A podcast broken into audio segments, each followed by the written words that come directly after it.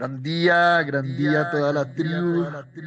Gran día, qué rico estar acá, qué rico estar acá de nuevo, acompañándonos en este proceso, en este ejercicio de la vida, en este repaso, en este repaso que hacemos cada semana.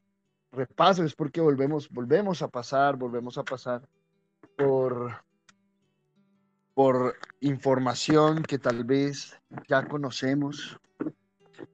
Em, o también volvemos a pasar por información que se nos ha olvidado, ¿no? Que ya conocemos, pero se nos ha olvidado. Esta es la, la, magia de este proceso, de este ejercicio de, de las mañanas con propósito, de los tomando café. Es brindar ese, esa oportunidad de, volver a escuchar de pronto aquello que, requiero escuchar en este momento. Volver a escuchar aquello que, repito, ya sé o ya conozco, pero tal vez se me ha olvidado dentro de todo el proceso o dentro del, del ritmo frenético de la cotidianidad. Se nos va olvidando la información, se nos va olvidando la práctica. Nos vamos enredando en el proceso mismo del día a día. Por eso es que son tan importantes estos espacios, porque nos entregan instrumentos, nos, entregan instrumentos para, para llevar a la práctica aquella información que ya tenemos, ¿sí?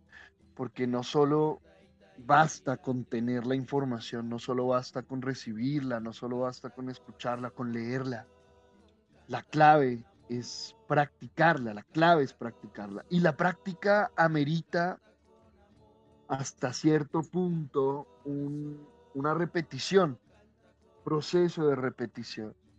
Es, es interesante, ¿no? Como el aprendizaje no es repetir lo que los demás han dicho, pero para el aprendizaje sí amerita un proceso de repetición eso que llamamos la práctica, que la práctica es, es entre comillas, la repetición, repetir una, una, actividad, volver a hacerla una y otra y otra y otra vez hasta que se integra la vida. ¿sí? Por eso es que se ha confundido el aprendizaje con la repetición, porque después de uno repetir, después de un un, espacio-tiempo de repetir una misma cosa, de leer un, mismo tema, em, se va memorizando esta información. Pero no quiere decir que se ha integrado la información. Yo siento que ahí es, eso es algo que, que debemos tener muy claro, que debemos tener muy claro. Es muy diferente memorizar una información a integrar una información, ¿sí? Y, es, y, es muy interesante también que los dos procesos ameritan de la repetición. Eso me encanta a mí, ¿no? Porque nos muestra como la naturaleza dual de, la materia, ¿sí? De este universo material.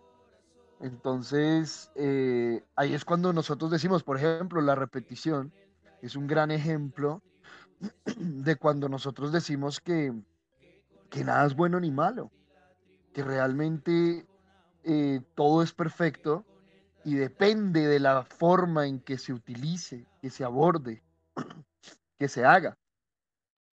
Depende de la intención que se haga. Eh, es muy diferente si yo tengo la conciencia de que lo que estoy haciendo, lo estoy haciendo para aprender, ¿sí? Que estoy haciéndolo de una forma diferente con el único propósito de aprender. Y ahí el proceso de la repetición no es una repetición inerte, ¿sí? No es una repetición autómata. Yo me acuerdo cuando yo estudiaba, entre comillas, eh, a eso lo llamaba estudiar, ¿sí? Estudiaba para los exámenes de la universidad y yo me acuerdo que que una, o, sea, mi estudio realmente era tomar mis cuadernos o los libros o bueno, la fuente principal, digamos, de la que iba a estudiar.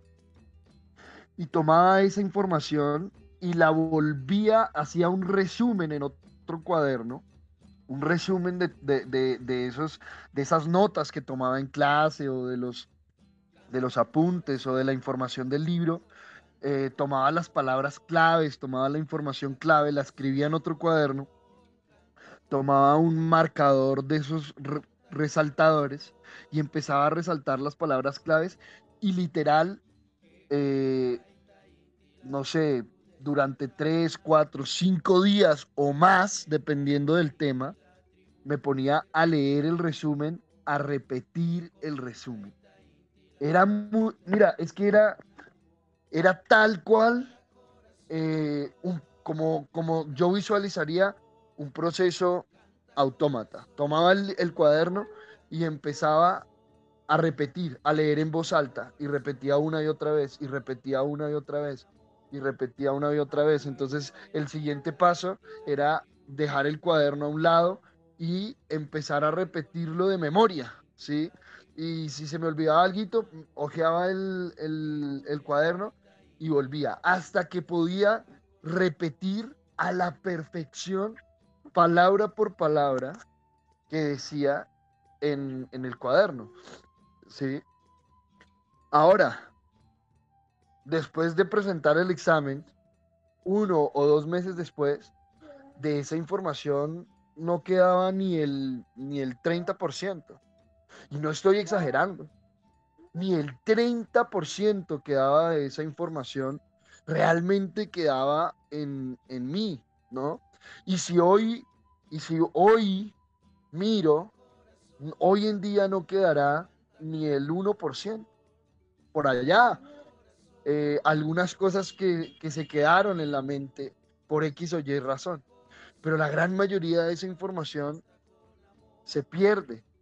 O, bueno, no digamos se pierde, pero la gran mayoría de esa información no se integra, no entra el proceso de la integración, o sea, no se hace materia, no se integra en el proceso celular. Cuando nosotros estamos repitiendo con el propósito de aprender. Por ejemplo, cuando yo repito el proceso de hacerme responsable del escenario una y otra y otra vez, ¿sí? No estoy adaptado. No he, no, no, yo no he aprendido, antes de eso, no había aprendido a hacer eso, ¿sí? No había aprendido a hacerme responsable de mi vida. Y cuando tomo, doy el paso, tomo la elección, listo, voy a aprender. Es que eso es el ejercicio.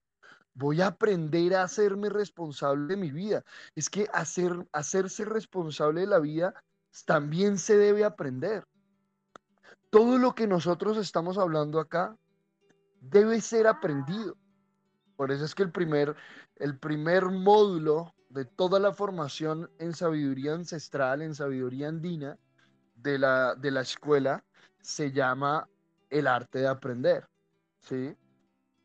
El arte, pues se llama el arte de aprender eh, integrado con la ecología del idioma, porque, porque es que están integrados. Pero ese primer módulo, esa, esas, ese primer tema, esas primeras clases, hablamos precisamente del arte de aprender, cómo es el proceso de aprender. ¿Para qué aprendo? ¿Cómo aprendo? Porque es que es desde aquí que nosotros vamos a hacer todo un proceso de transformación de nuestra vida. A partir de aprender a aprender. Hay que volver a aprender. Aquí en la escuela se ha dicho muchas veces, y Carlos Velázquez lo decía muchísimo, no se trata de desaprender. No nos interesa el proceso de de desaprender, ¿sí? Porque desaprender sería como borrar toda la información que tenemos con la cual estamos viviendo. Sería como si borráramos todas las experiencias y las situaciones que, que han emergido en nuestra vida y, y las cuales nos han traído a este momento y a este lugar. Y eso es esencial, esa información es clave dentro del proceso de volver a aprender, ¿sí? Porque es tomar esa información, es tener un punto de referencia. Si yo comienzo a desaprender, yo no voy a tener un punto de referencia de la información que estoy viviendo, porque tengamos en cuenta que la información que yo tengo no es que esté almacenada en el cerebro o en la mente, por allá en una habitación oscura, donde simplemente cuando la necesito la saco y cuando no la necesito pues está ahí quietecita. No, la información que yo tengo en la mente se plasma en mi vida en el día a día. La información que yo tengo en la mente es la que da forma a mi realidad, a eso que llamamos mi realidad. Entonces es fundamental reconocerla, aceptarla. Por eso uno de los pasos principales del aprendizaje es aceptar. Antes de yo siquiera pretender aprender, debo aceptar, aceptar la información que tengo en la mente aceptar las creencias que tengo, aceptar los miedos, aceptar las expectativas, los deseos, los vacíos. Debo aceptarme a mí íntegro, con todo lo que se ve y lo que no se ve.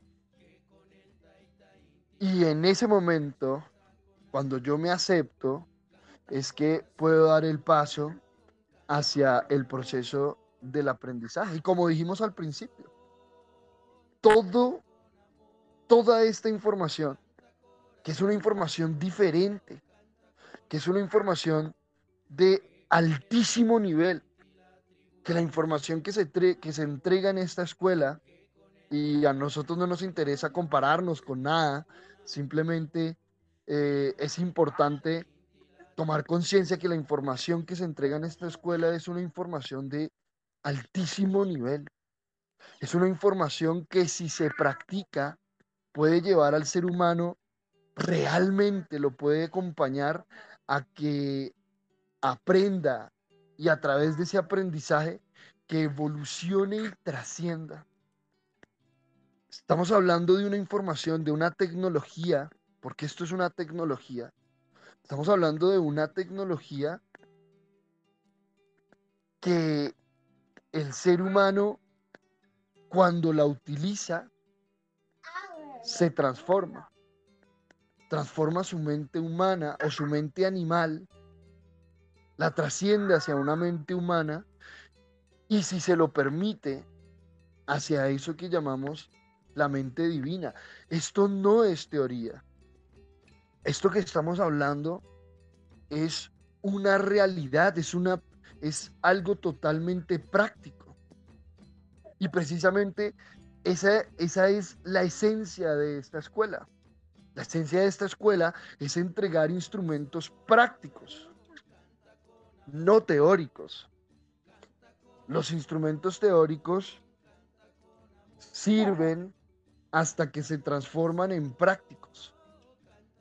Antes de que se transformen en prácticos, no sirven solamente sirven para yo alimentar mi propio ego, mi propia soberbia, mi propio orgullo. Hasta ahí sirven unos elementos teóricos. Sí continúan siendo teóricos en mi vida. Cuando ya se transforman en elementos prácticos, cuando ya son elementos prácticos, o sea, los he llevado a la práctica ahí en ese momento, es ahí cuando realmente tengo un instrumento para transformar mi vida. De resto puede ser la teoría más maravillosa. Por eso es que decimos, aceptar amerita un aprendizaje. Aceptar no es decir simplemente, ay, yo acepto. Ay, no, sí, yo acepto esto. Pero por dentro, por dentro estoy gritando.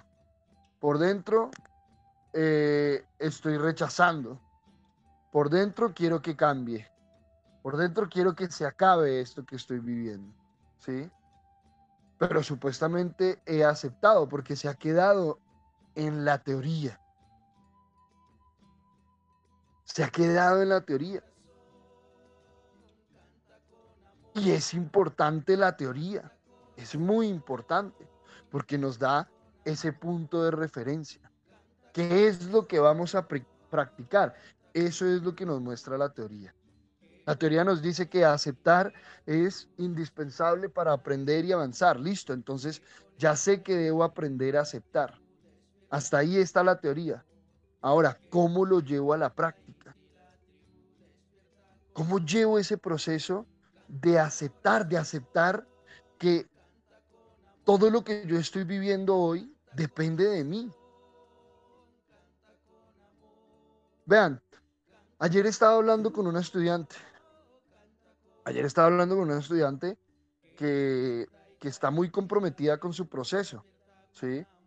Que está muy comprometida con su proceso, que hace los ejercicios, hace las tareas. Y ayer estábamos hablando y, y me empezó a hablar, a contar un poco de, pues, del proceso de ella con su compañero. Y ella me decía, bueno, lo que pasa, ella me decía es que es que es, que lo que lo que me molesta, lo que no me gusta es que él se se dedique por completo al trabajo, a los proyectos, a la empresa, a todo eso, y me deje a mí de lado, ¿sí? Entonces ella decía, lo que pasa es que, es que yo siento que él cree que yo estoy ahí, ¿sí? que él cree que yo voy a estar ahí siempre.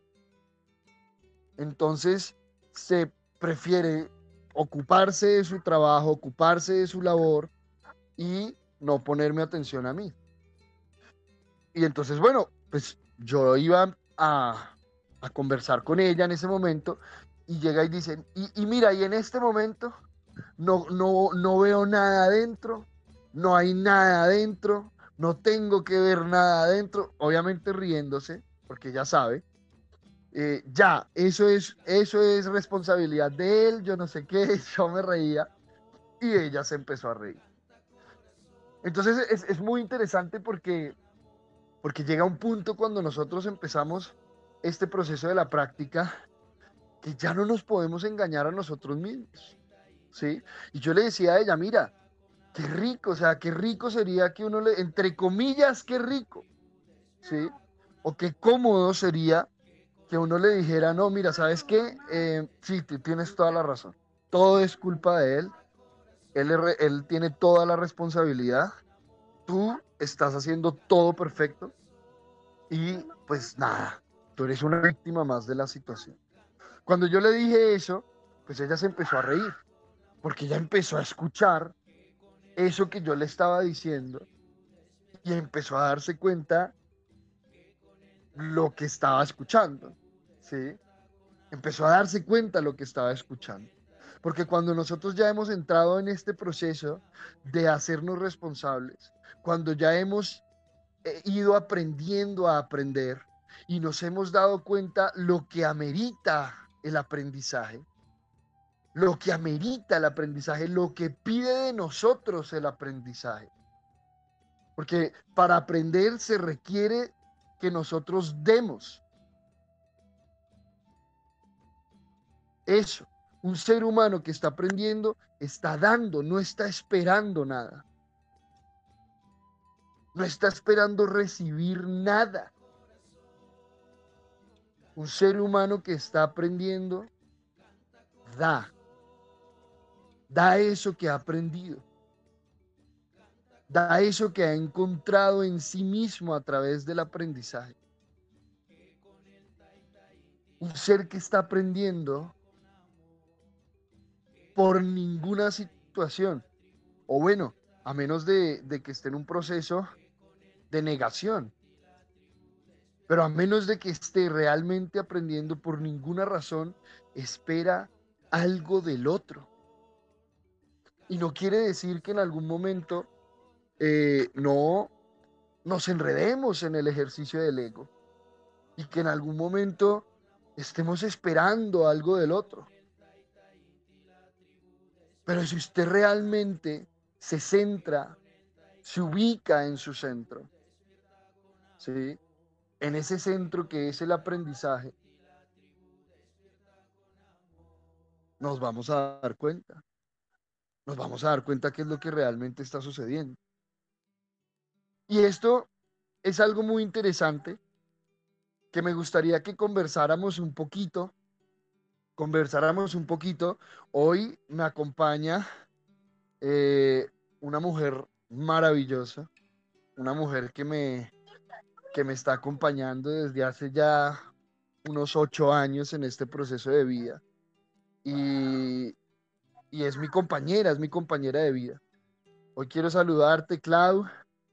Hermosa, qué rico que estés acá, qué rico que nos acompañes y quisiera que, conversáramos un poquito, que nos acompañaras con un poquito de esta, de esta mirada de la mujer, ¿sí? de esta mirada femenina, acerca precisamente de este tema de, de la expectativa, ¿sí? este tema de la expectativa respecto al otro. Porque en las relaciones, yo he escuchado muchas veces, y, es importante que las relaciones son de dos, ¿sí? No, es que la relación son dos, la relación no solo soy yo, ¿sí? O sea, que si yo estoy dando algo, pues yo debo estar esperando algo a cambio. Eso lo hemos escuchado muchísimo.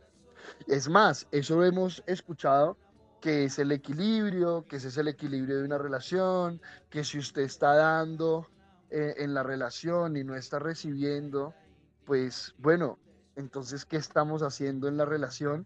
Y esto, esto esto es, esto es el filo de la navaja cuando hablamos de este, de este tipo de información en medio de una relación. ¿Y a qué me refiero es el filo de la navaja? Que hay que caminar muy finito, ¿sí? Muy finito y estar muy atento y muy presente en la situación. Porque no, en términos de, de, de la forma de accionarnos, esto no es blanco y negro. ¿sí? Es que sí o sí, siempre tiene que ser así. No, espérate, hay que mirar el escenario, hay que mirar qué está sucediendo. Cuéntanos un poquito, amor, cuéntanos un poquito cómo es tu lectura desde esta energía femenina, de ese proceso de la expectativa del otro en una relación, ¿sí? Eso que, y, es que eso nos pasa mucho, siento yo que nos pasa mucho a aquellos que estamos dentro de un proceso eh, de conocernos a nosotros mismos, que cuando empezamos a ahondar, a profundizar en nosotros mismos, empezamos a transformar aspectos de nuestra vida, como que, como que de alguna manera empezamos a tener una expectativa de lo que también debería ser el otro. Es que yo ya estoy cediendo, ¿cierto? Es que yo ya estoy cambiando, es que yo ya estoy tomando conciencia, pero el otro no, pero el otro sigue igual, pero el otro no cambia. ¿Cómo lees esta situación desde, desde ese punto de vista femenino? Y ahorita compartimos un poquito desde ese punto de vista masculino. Cuéntanos. Hola, gran día para todos, para todas, gran día tribu. Qué rico. Bueno, este tema siempre es un poco polémico y controversial, porque sabemos que, mm, que pasan muchas relaciones, ¿sí? Nos pasa a muchos seres humanos, eh, desde mi mirada como eh, este cuerpo de mujer. Eh, puedo decir que muchas veces em, las mujeres sentimos como una insatisfacción con todo, ¿sí? Eh, respecto a, a, muchas cosas, ¿sí? Todo el tiempo como que estamos mm, reclamando, reclamando, reclamando.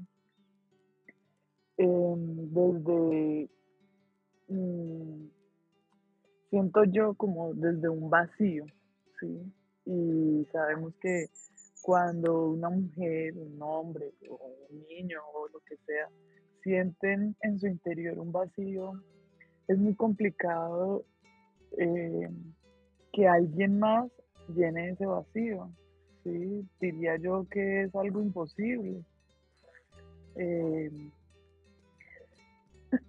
en mi caso personal, mm, durante muchos años estuve reclamando em, afuera amor, atención, eh, estuve reclamando muchas cosas y no sabía que en mi mente eh, existía algo que se llamaba mm, el abandono, pues en mi interior, no, no sabía y yo como que cuando empecé a estudiar todo esto yo decía, no, pero pues abandono de qué, si mi mamá y mi papá vivieron juntos, tantas cosas, pues como que uno piensa que sí, sigue enfocado en el exterior. Entonces em, empecé a darme cuenta que sí, que, no tenía nada que ver con mis padres, ni siquiera, ¿sí? que la muerte de mi padre sí había marcado algo ahí, había dejado como ese pequeño, ese pequeño gran vacío. Em, más el mayor vacío que sentía eh, en mi vida era el que yo me había abandonado a mí misma. Sí, me había abandonado por completo. Es precisamente por eso que habla Sergio de eh, cumplir las expectativas de los demás. Mm, yo traía un, comportamiento de agradar a los demás, de, de no sé, como de ¿cómo se dice? Eh, ¿Cómo diría? Em, sí, de agradar a los demás, porque cuando yo era pequeña, cuando yo, que, pues cuando mi mamá quedó en gestación de mí, mi mamá tenía la T, o sea, realmente yo era una hija no deseada. Entonces, eh, empieza desde ahí, desde ese momento en que Em, quiero ser deseada, por decirlo así, quiero ser reconocida, quiero que, realmente sí me quiera, no ser un estorbo. Entonces empieza desde ese momento eh, a, a, manifestarse este comportamiento que lo vine a ser consciente después de veintitantos años de vida. Qué rico eso que estás mencionando, claro, porque precisamente eso es lo que nosotros hemos estado mirando, que es como un patrón repetitivo em, en, las mujeres y en los hombres, ¿sí? Pero ya vamos a hablar un poquito de eso. Las mujeres que, que han tenido esas experiencias en su niñez, ¿sí? Esas experiencias entre comillas de abandono, que tengamos en cuenta que el abandono no existe, es la persona que se siente abandonada. De hecho, esta estudiante, eh, su padre también muere, ¿sí? Pues, de hecho es, similar a tu, a tu proceso, ¿no? El padre muere cuando ella es joven y lo que, lo que empieza a suceder es que la mujer empieza a reclamar ese, esa atención, empieza a reclamar el tiempo, empieza a reclamar empieza a reclamar la presencia de su compañero, pero realmente este reclamo viene de esa experiencia no aprendida. Es el reclamo hacia la atención de su padre, ¿sí? Es el reclamo hacia la atención de su papá. De hecho, hemos visto con esta estudiante, veíamos que, que la mayoría de los procesos que ella está viviendo ahorita tiene que ver con ese episodio con esa situación en que el papá se muere, el papá se va, y, bueno, ella queda con una serie de culpas, de victimismos, rabia, y, bueno, todo eso empieza a cobrárselo a su compañero. Tengamos en cuenta, por eso es que es tan importante eh, conocernos a nosotros mismos y reaprender lo que tenemos en la mente. ¿sí? Si nosotros llegáramos y dijéramos, no, hay que desaprender todo lo que usted tiene en la mente, sería como borrar, como eliminar esa información. Y es muy interesante porque hoy en día, hoy en día ya hay mecanismos. por ahí alguna vez, hace unos años, nos hablaron de productos incluso, que pueden eliminar eh, la información de la mitocondria celular lo que estamos diciendo ahí es precisamente eso que estamos hablando, ese proceso de supuesto desaprendizaje. Entonces, en ese momento lo vendían como algo maravilloso, ¿no? Usted elimina la, la, memoria de la mitocondria celular, es como si reseteara la mente y hágale, mijo, comience desde cero. Pero eso no funciona así, ¿sí? Porque precisamente nosotros estamos en este planeta, hemos creado este cuerpo a través de esa información. Entonces, si se elimina esa información, lo que queda es como un cascarón vacío, ¿sí? Pero entonces es muy interesante porque es, eh, sucede así como tú lo estás mencionando. Aquellos conflictos, aquellas, aquellos vacíos, porque es ese gran vacío, ¿sí? Que, que, que yo me hago cuando la otra persona se va, porque no es que el vacío lo deje esa persona, ¿sí? O sea, el vacío es porque yo lo quise llenar, yo quise llenar uno de esos vacíos míos con la otra persona, con la expectativa que yo tengo en la otra persona. ¿sí? Con eso, eso que yo creo que era o yo creía que me daba esa otra persona. Y resulta que ese, cuando queda ese vacío, pues voy a intentar sí o sí cobrárselo a mi compañero. Y cobrárselo me refiero que aunque la mujer quiere llenar ese vacío, nunca lo va a poder llenar.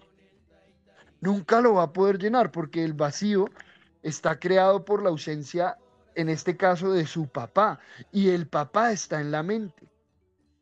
Por eso es que nosotros hacemos y, dejamos mucho la tarea o diferentes tareas para que, la, para que el estudiante empiece a trascender la imagen que tiene de papá o mamá y empiece a verlo como un hombre o como una mujer.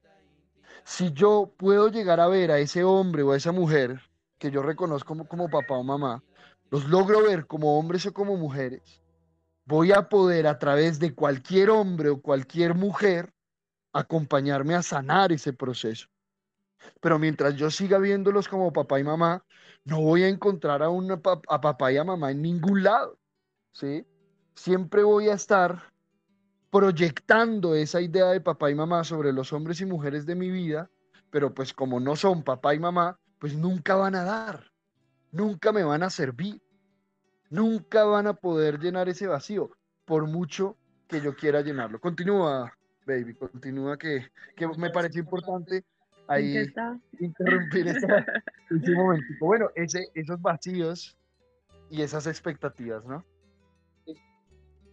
Así es, eso hace parte de, de la investigación, hace parte de, de tomar conciencia también de algunos eh, comportamientos que tenemos, eh, cómo están enfocados desde hace muchos años y están ya casi que anclados en, la personalidad, en la personalidad. Mm, eh, que uno mismo va creando y va imprimiendo a lo largo de, de la vida. ¿sí? Entonces, Em, es muy rico empezar, cuando yo empecé en, la escuela y empecé a darme cuenta que, que todo lo que había estado reclamando afuera era lo que yo misma debía darme a mí misma.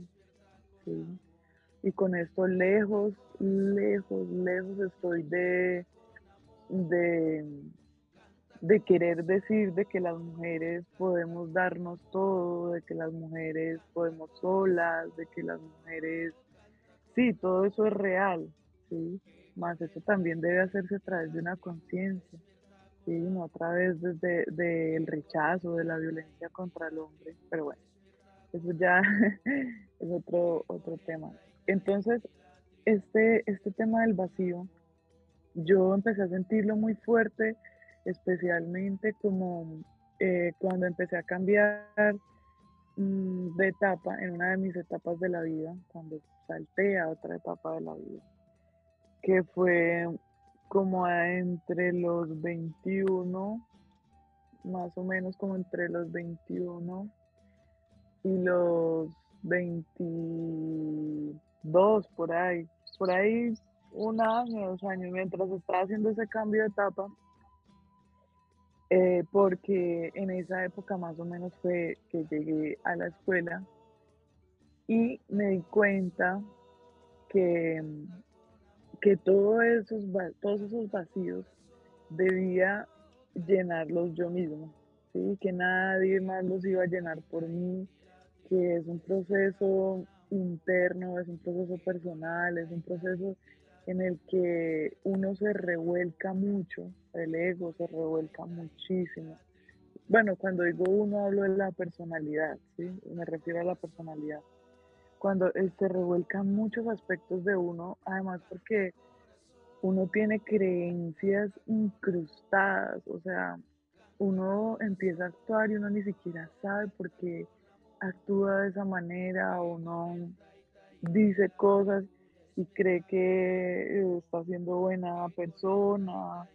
Eh, bueno, empieza uno a iluminar todo eso, empieza uno a darse cuenta que muchas cosas de las que uno está muy aferrado, enraizado eh, en, creencias que han ido dando unos frutos amargos también en la vida, que muchas veces eh, uno está feliz y se ha adaptado a comer ese tipo de frutos mm, que, que salen a, a raíz de creencias, ¿no? De creencias y empieza uno también a identificar que hay creencias y que hay un orden.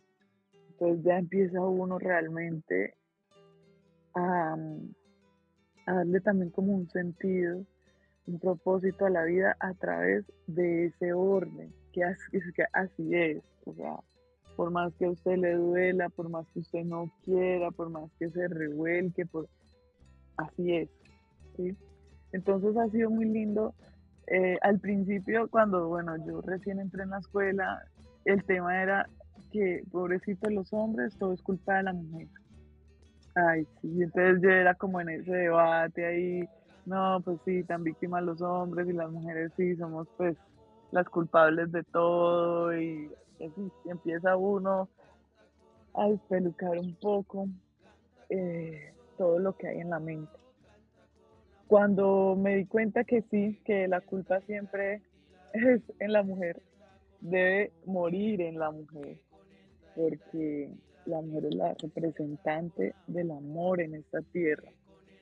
Y si la culpa muere en el amor, pues simplemente la culpa no existe, se transforma, se transforma en amor. Pero eso es también un proceso porque uno está adaptado a que lo amen. Uno está adaptado a que le demuestren que lo aman, con flores, con chocolates. No importa que esté con otras mujeres, pero, pero que se manifieste con cosas que se pueden eh, abrir, con cosas que uno puede tocar, como esa parte también es una parte que, en que la mujer eh, se ha perdido muchísimo, a sí misma, a sí misma. Cuando hablamos de que se ha perdido es que se, se ha perdido en la forma y se abandona a sí misma por estar eh, habitándose en la mente. Cuando uno cree que le deben llegar con flores, cuando uno cree que le deben dar esto, cuando uno cree que por aniversario debe recibir algo, eh, cuando uno cree todas esas cosas, uno está habitando realmente en la mente. Cuando uno se habita desde el sentir, uno empieza a llenar ese vacío, porque es ahí donde debe habitarse la mujer, en ese, en ese sentir, en ese, eh, en ese amor. Quiero hacerte una pregunta, eh, o bueno, que, que nos planteemos una pregunta y es, Em, en estos últimos días me he encontrado mucho que, igual también eh, me está mostrando algo de mi proceso sin duda. Más llama mucho mi atención eso que tú acabas de mencionar, ¿no? Que eh, he, escuchado, he escuchado muchas mujeres que, que anhelan em, o que digamos una de las situaciones principales de conflicto que, evidencian, digamos, eh, de conflicto con sus compañeros, con sus compañeros, es que ellas lo dicen así, ¿no? Que es que eh, ya no es más detallista como era antes, es que ya no me dice esto, es que ya no me lleva aquello. Entonces, por ejemplo, esta estudiante que yo estoy hablando, ella llegaba y me decía, eh, no, es que antes, cuando, cuando éramos novios, durábamos toda la noche hablando, ¿sí? Toda la noche hablando y ahorita no, y ahorita simplemente conversamos un ratico y él se pone a ver televisión y, y, es muy interesante porque ella me decía eso, ella, ella me decía como, es que él, él actúa como si yo fuera a estar ahí siempre. Pero entonces yo le decía, y yo le decía, venga, espérese, pero entonces, ¿cómo funciona esto? ¿Sí? O sea, usted está con ese hombre porque constantemente la está comprando, porque es que hay que empezar a mirar cómo funciona esto, ¿sí? O sea, el único, el único beneficio, entre comillas, o lo único que usted recibe de la relación es lo que él le dé. Eso eso es lo único que usted recibe de la relación, o sea, que si él no le da, que si él no le nace, porque es que esa, esa era como la, la, el tema, la palabra, no, es que él ya no le nace. Entonces yo le decía, bueno, si a él ya no le nace, entonces, ¿qué? ¿Qué vamos a hacer? Entonces él tiene que obligarse a, a, a, volver a hacer todo lo que tú quieres que él haga o lo que supuestamente él hacía ¿Cómo funciona eso? Y yo no estoy diciendo que es que el hombre no debe continuar siendo detallista. O yo no estoy diciendo que es que el hombre también eh, debe o, que no debe em, replantear la forma en que está viviendo su relación, ¿cierto? Que muy, posiblemente se ha, se, ha, enredado por completo en el proceso de, de la labor, del reconocimiento, del dinero, ¿sí? Eh, del trabajo. Muchas veces el hombre se, pierde en ese proceso, ¿sí? Precisamente a, partir de toda la información que tiene en la mente. Pero entonces, ¿cómo funciona eso? Y yo le decía, bueno, entonces, ¿en qué momento vas a empezar a darte tú de esta relación? O sea, ¿en qué momento es que tú vas a empezar a darte a ti misma de esta relación? ¿Cuándo vas a dejar de estar esperando que todo lo que tú recibas de la relación sea porque el otro te lo está dando. ¿Sí? Entonces, eh, esto, es, esto me, lo estamos investigando, lo estamos estudiando, ¿sí? Porque también hemos visto que se, se ha convertido eso en una justificación, en una justificación, o sea, prácticamente, sea, si el hombre no es mujeriego, si el hombre no, no, no toma licor, si el hombre no es irresponsable con, sus deberes en la casa. O sea, si el hombre eh, no tiene ninguna de estas situaciones, entonces la mujer sí o sí es como si fuera una necesidad de encontrar esa justificación para decir definitivamente que ese hombre no le sirve. Y es lo que hemos estado mirando desde el principio. No le va a servir porque es que el modelo que ella tiene es su papá y su papá eh, es una figura que ella tiene en la mente, ¿sí? Es una forma mental que ella tiene. Entonces va a encontrar sí o sí la justificación para determinar que este hombre no le sirve. ¿Qué sientes tú al respecto? Sí, es como el compendio de muchas cosas. Sí, es como, como que se unen muchas cosas. Eh, me siento muy identificada, demasiado identificada con esa historia que cuentas, porque precisamente eh, muchas veces eh, he actuado de esa manera, ¿no? Mm, hubo un tiempo que, que estuvimos en un proceso así como de, de que yo era la que quería finalizar la relación por situaciones así similares. Tengamos en cuenta que em, hay una etapa de la relación que es la etapa del enamoramiento, ¿sí? que como su nombre lo dice es una mentira, empezamos a vender cosas que no somos, empezamos a vendernos eh, a la otra persona de una manera en la que no somos, ¿sí? en esa etapa del enamoramiento, los primeros días, los primeros meses, qué casualidad que no hay discusiones. nadie pelea. Y si a alguno le molesta algo, pues como que se los aguanta, ¿sí? Porque están en esa etapa, se está en esa etapa de la conquista. El hombre lleva flores, el hombre lleva chocolates, el hombre eh, hace una cosa, lo otro, se para en la cabeza, hace el escorpión, mejor dicho. Está, sí, está, está llamando la atención de la mujer, como sea. Entonces, eh, se empiezan a unir muchas cosas eh, con eso que, que decía Sergio. Eh, el abandono, por ejemplo, en mi caso, el abandono que yo sentí con la muerte de mi padre, no que mi padre me abandonó, porque eso es muy diferente, sí, es muy diferente eh, uno decir que su padre lo abandonó a uno decir que uno sintió abandono cuando el padre se fue, sí. Em, está, eh, se une poniendo pues en, este eh, ejemplo, mi ejemplo, em, primero el momento de nacer, una hija no deseada, ¿sí? Eh, después se siente abandonada con la ausencia de su figura paterna. Y, y a lo largo empieza uno en mi caso personal, yo identifiqué varias cosas. Eso que decía Sergio era uno. Y yo también sentía miedo a volver a sentirme abandonada. Entonces, por lo general, yo que hacía era yo la que daba fin a la relación. ¿sí? Eso era de manera inconsciente. De hecho, en estos días hablando con Sergio, yo le decía que yo tuve un, un eso que llaman novio, yo tuve un novio que el man era súper detallista. Todos los días que nosotros nos veíamos, él tenía algo. No necesariamente comprado, el man pues era como artista y aunque sea un dibujo, una tarjeta, lo que sea, el man siempre tenía algo para cuando nos encontrábamos.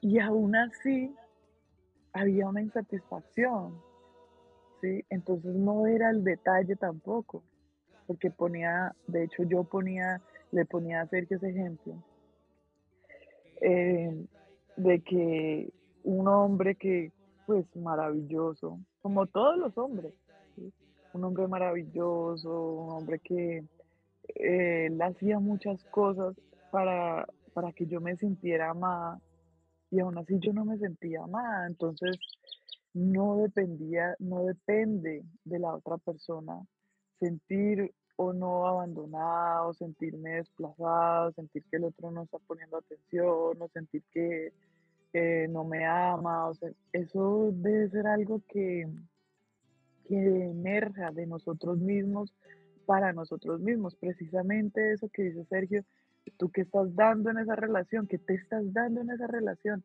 Listo, si una relación es para amarnos, pues es para amarnos a nosotros mismos, que por añadidura llega el amor hacia el otro. Si nosotros nos amamos a nosotros mismos, pues logramos también amar a esa persona. Entonces recuerdo en esta relación, yo empecé como eso que llaman a enamorarme. Y yo me acuerdo que de la nada yo creé un viaje. Yo dije, me tengo que ir. Porque, ¿Por qué? Porque empecé a huir de eso que yo estaba sintiendo, ¿sí?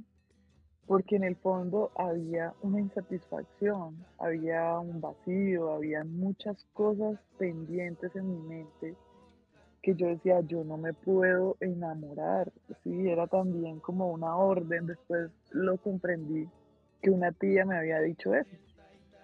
No se vaya a enamorar, no se enamore, eh, que le guste de uno una cosa, del otro la otra, de uno, del otro y de muchos. Y así me la pasaba yo, con uno, con el otro, con el otro, con el otro. Entonces, son cosas que han estado en nuestra mente que nosotros nos, que nosotros nos comportamos a través de eso, por eso hablo de comportamiento. Me comporto a través de una mentira con la cual he crecido durante muchos años. ¿sí? Y, bueno, em, se, empiezan a, dar todo este tipo de escenarios. De hecho, yo estaba con el viaje montado ya y todo cuando conocí a Carlos y él empezó a reírse y como a reírse de, mi historia, de todo lo que yo le contaba y de todo y él me decía como, vea, usted se puede ir para Alemania, usted se puede ir para el Polo Norte, usted se puede ir para la India, para el Tíbet y todo eso con lo que usted está viviendo en este momento se va a ir detrás de usted. Entonces, cuando realmente empecé a, a unirme con esta, em, con esta realidad, porque en ese momento estaba en la separación, pero con el todo, con todo, hasta conmigo misma. Cuando empiezo como a conectar, a conectar tantas cosas de mi vida, de lo que estaba experimentando, de lo que ya había experimentado, de toda la información que Carlos me acompañaba en ese momento. Empezó a haber un cambio en mi vida, tanto así que negaron la visa dos veces y no se pudo dar el viaje. Incluso yo había terminado la relación con este chico porque yo dije, a mí no me gustan las despedidas, o sea, buscando cualquier justificación para evadir ese amor, para evitar eso que, nos acompaña a conectarnos con nosotros mismos. ¿sí? Después, al, tiempo, me conocí con Sergio y continuamos aprendiendo. Sergio también traía una línea de aprendizaje que siento yo que me acompañó muchísimo, eh, como a conectar muchas cosas más y, y, como que él conectara también con la información de la escuela y ha sido un, proceso bien lindo, pero que me he revolcado, claro que sí. Eh, todo este proceso también ha sido un proceso muy complejo, porque eh, especialmente uno aceptar que todo lo que pasa en la vida de uno depende de uno, eso para una estructura mental como la que yo tenía en ese momento, pues era fuerte, ¿sí? Son procesos fuertes. Pensé muchas veces en no volver a la escuela. Pensé muchas veces en, en eso que llaman tirar la toalla. Mm, pensé muchas veces en agarrar, irme a vivir a una isla por allá, perderme de todo, olvidarme de la información, olvidarme de todo. Y de hecho sí, un tiempo como que al inicio me separé un poco de, la escuela y de la información, pero no podía ya sacarlo de mi mente. O sea, sentía que, realmente era como el orden. Y ni siquiera el orden que decía Carlos, sino me puse a investigar las leyes universales, empecé a investigar un montón de cosas. Todo en esa época estudiaba mucho a Chopra. Chopra hacía prácticamente que lo mismo, pero en inglés que no entendía mucho tampoco. Entonces era como, fue pucha, sí, realmente ese es el orden, abrir las puertas del corazón, expandir, sentir todo lo que había estado bloqueando durante tantos años por miedo.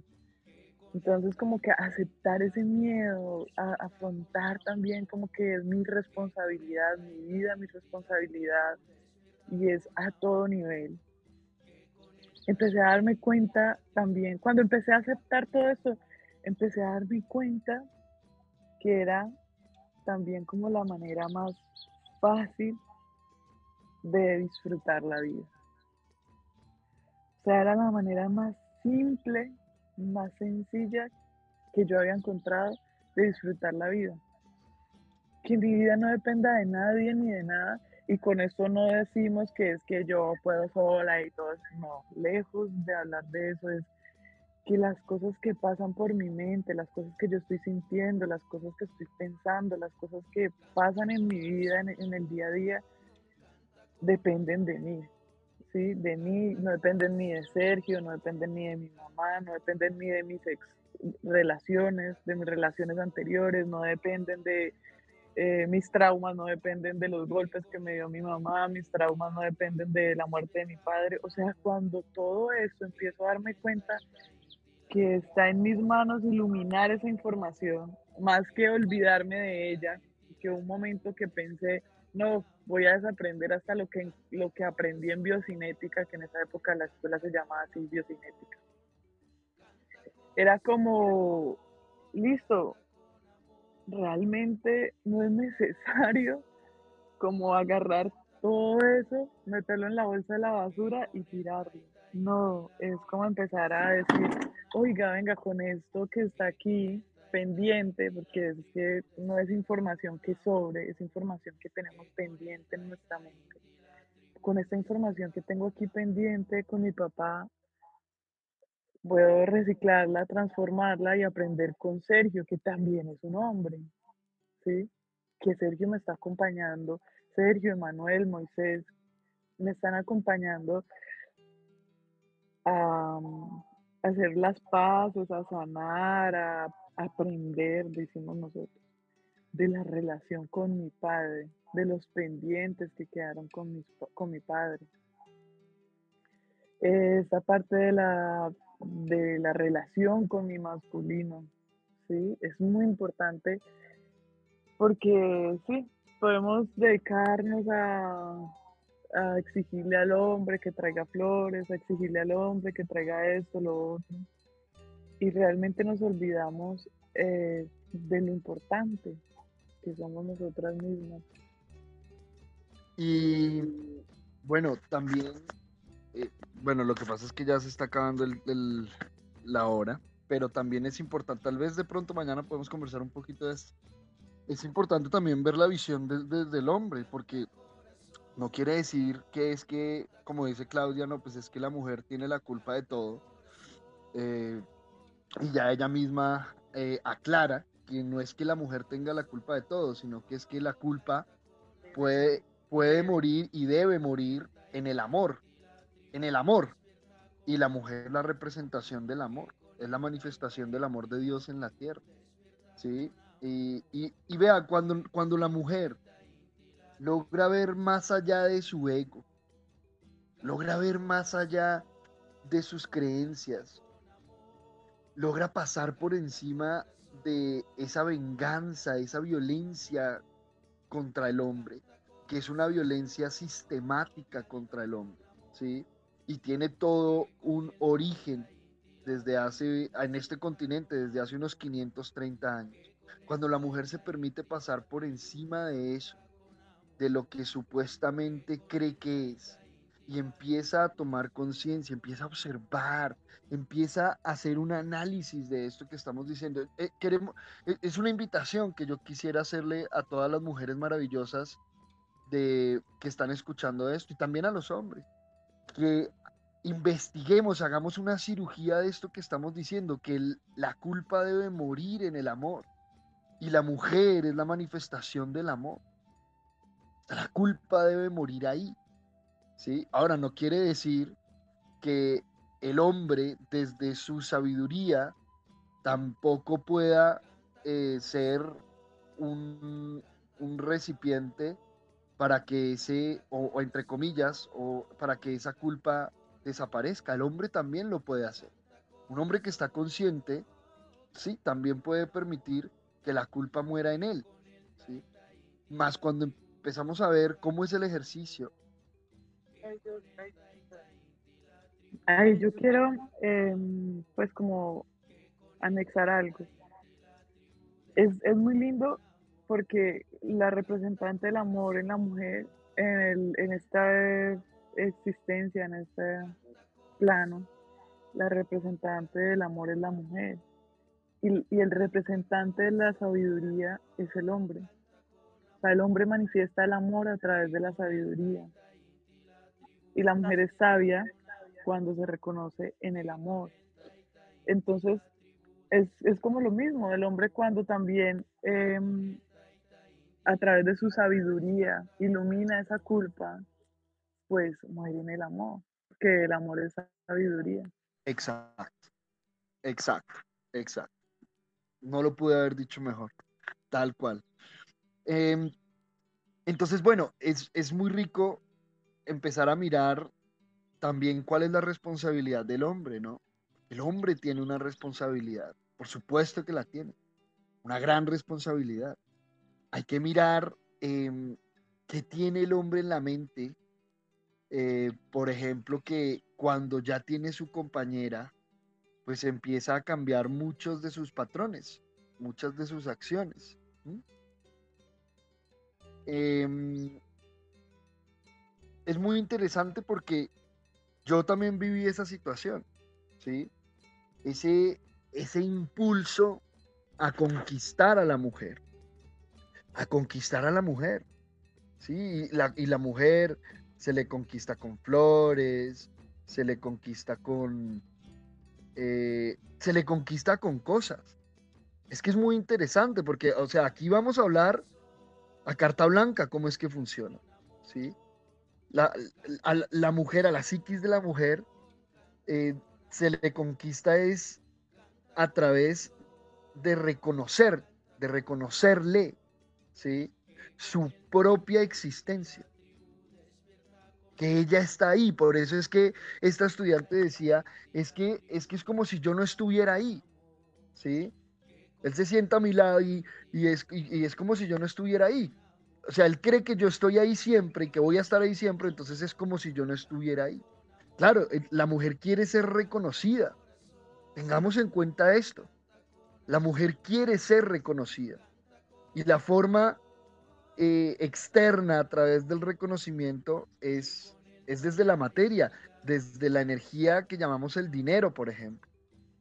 ¿Sí? Por eso es que hoy en día el, digamos, el, uno de los factores principales para conseguir una compañera, una pareja, desde un hombre, es su capacidad económica. No estamos diciendo que eso siempre es así. No, no siempre. Pero en la mayoría de los casos. De hecho, ahí es cuando alguna vez Carlos preguntaba, ¿usted qué prefiere? ¿Un hombre con carro o sin carro? Hasta el día de hoy, todas las veces que preguntó eso, jamás escuché una mujer que dijera sin carro. Todas quieren un hombre con carro. Todas quieren un hombre con, con casa. Todas quieren un hombre que les dé regalos, que les dé cosas. Y eso no está bueno ni malo. Está perfecto. Hay que empezar a, reconocer, a identificar esto. ¿sí? Ahora, resulta que el hombre está reconociendo a la mujer y la mujer lo reconoce de vuelta.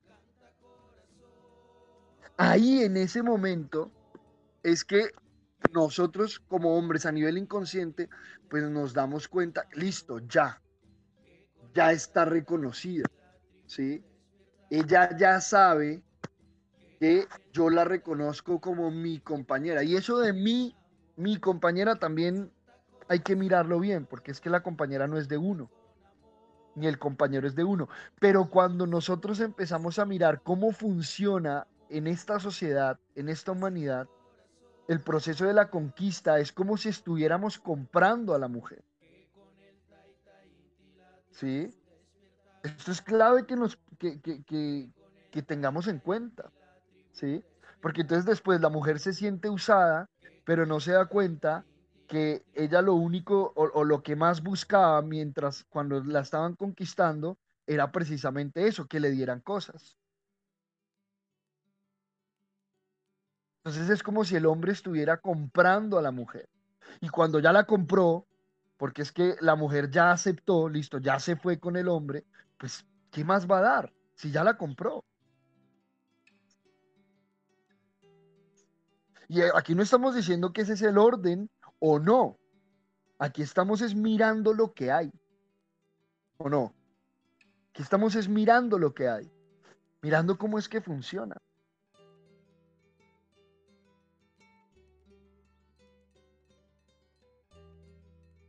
Y si el hombre tiene eso en la mente, bueno, hay que mirar cuál es la responsabilidad que tiene la mujer. Porque es que esto es una responsabilidad mutua. Es, que es muy interesante porque no es la primera vez que escucho, ya, ya en estos últimos días he escuchado mucho este tema del hombre que cuando ya está en el matrimonio o cuando ya es el novio, entonces que deja de ser detallista, entonces que deja de decirme esto, entonces que deja de hacer esto y esto y esto, ¿sí? Y, la mujer eh, reclama, ¿no? La, la, mujer reclama, pero porque tampoco ella es consciente del proceso que se dio en la conquista. Este es, es, es muy interesante cómo se mueve, porque al principio la mujer, o la mayoría de las mujeres, cuando les empiezan en el proceso de la conquista, si a conquistarla con esto, con esto, con aquello, al principio la mujer em, em, hasta cierto punto se muestra como renuente, ¿cierto? Eso que llaman recatada, ¿sí? Ah, suelta un poquito, pero, pero aprieta otro poco. Entonces el hombre tiene que seguir ahí, tiene que seguir ahí. Y cuando la mujer ya se ha entregado a la relación, ¿cierto? Se ha entregado a la relación, se ha entregado al proceso, pues el hombre deja de hacer eso. Porque no tiene, no, no es necesario, no es más necesario. Y es que es muy interesante porque fíjense cómo, cómo funciona la dinámica. Es cuando el hombre vuelve a dar un regalo. ¿Cuándo, amor? Cuando el hombre vuelve en la relación va y trae un regalo así grandísimo, el de, no todos, ¿no? Pero en la mayoría de los casos cuando la embarró, ¿sí? Cuando se equivocó. Eso, cuando siente culpa. ¿Sí? Entonces siente culpa porque se equivocó o quiere lograr algo, quiere lograr algo en la mujer, ¿sí? O sea, conquistar otro aspecto de la mujer, pues vuelve otra vez al detalle y vuelve otra vez a dar. Y es más, es que es tan interesante la situación, que ya lo hemos visto, que la mujer reclama el detalle y cuando el hombre da el detalle, lo primero que pregunta a la mujer es, ¿y usted qué hizo? ¿Y usted por qué me está dando esto? ¿Qué habrá hecho?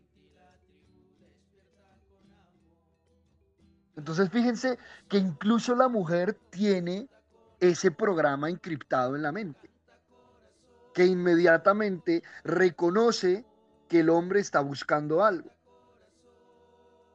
Porque es que si uno, si uno ya encontró algo, pues ¿para qué lo va a buscar? Y con eso no quiere decir que a uno no le puedan hacer desde el corazón traerle un, un detallito a la compañera.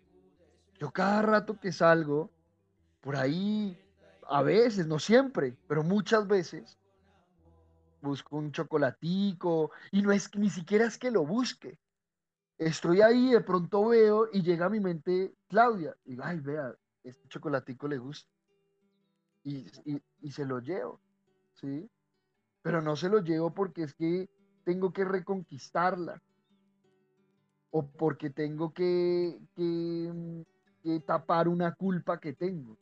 O tratar de opacar una culpa que tengo. Ya cambia el ejercicio. ¿sí? Pero entonces es importante.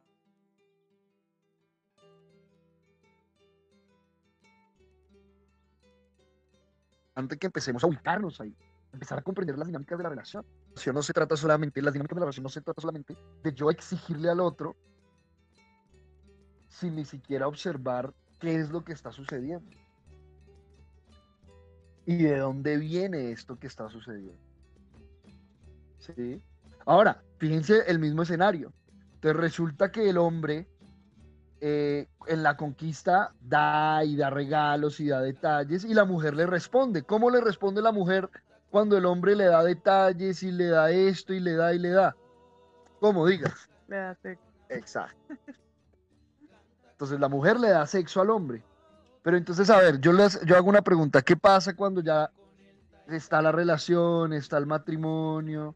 Y la mujer empieza a cansarse, empieza a dolerle acá, es que estoy cansada, es que tengo esto. Y, resulta que antes, en la época de la conquista, había sexo cada, cada dos días y ahora hay sexo cada dos meses. Entonces, ¿cómo funciona la dinámica?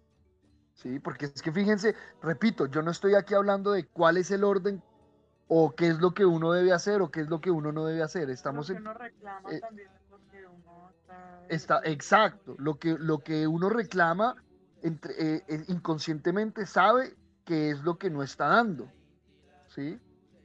todo lo que usted le reclame al otro, fíjese a ver qué es lo que no está dando. Entonces ahí es donde nosotros empezamos a mirar cómo es el ejercicio, porque es que eso es perfecto.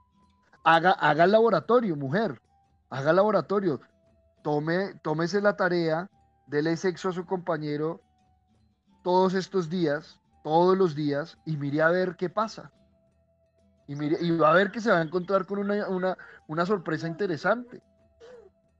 De pronto le va a llegar con el regalito que usted estuvo esperando desde hace mucho y ni siquiera usted le tiene que decir nada. Ahora, no se trata, entonces que voy a dar esto, exacto, entonces voy a darlo porque es que quiero algo a cambio, que eso también se vuelve un desorden. Entonces quiero que me compren el auto nuevo, entonces agarro a mi marido, lo revuelco una semana en la cama y ahí sí entonces voy a esperar mi carro. Tampoco se trata de eso. ¿Sí? Ahora, y si yo lo, y si usted lo está haciendo, pues tome conciencia ¿Qué es eso? ¿Sí? Eso se llama prostitución. Y, esto no es bueno ni malo. Cuando nosotros decimos que eso se llama prostitución, no estamos condenando, pero estamos eh, resaltando lo que está sucediendo. ¿Sí? Bueno, qué rico. Este tema está muy interesante, amor, pero ya hay que, hay que terminar el espacio. Eh, vamos a ver si continuamos tal vez mañana. Habría que ver si me invitan. Invitado, listo, qué rico. Para que sigamos conversando un poquito de esto, porque estamos empezando a iluminar mucha, mucha información, mucha oscuridad, ¿sí? Que es muy fácil uno reclamarle al otro lo que uno no se está dando a sí mismo en la relación. Y, y, es muy fácil, entre comillas, o es muy cómodo, entre comillas, porque lo que hemos visto es que esa comodidad siempre termina siendo una total incomodidad. Entonces, bueno, tribu, qué rico, qué rico estas conversaditas, hablar un poquito de lo que se está viviendo, de lo que estamos experimentando y aprendiendo, de las investigaciones que se están haciendo. Y bueno, queremos invitarlos a que, a que abran los brazos, pónganse de pie si sienten hacerlo, inhalen profundo, abran los brazos al universo, sientan esa energía y díganse a ustedes mismos, hoy es un gran día. Es un gran día para observarme, para conocerme, hoy es un gran día para entrar en silencio, para ver qué es lo que hay detrás de aquello que yo creo que hay, eso que estoy reclamando y que me debo dar a mí misma, a mí mismo, dentro de la relación más maravillosa que debe haber y que puede haber, que es conmigo mismo. Así que muchísimas gracias, qué rico, gracias por estar acá, gracias Clau, gracias a Germán, a todos los que están ahí presentes y bueno, que tengan un gran día, nos amamos.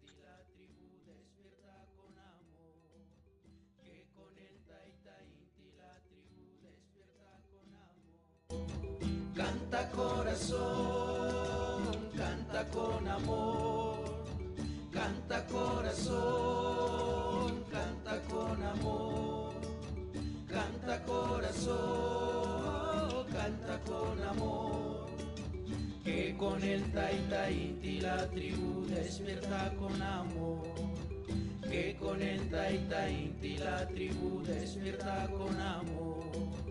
Que con el Taita Inti la tribu despierta con amor.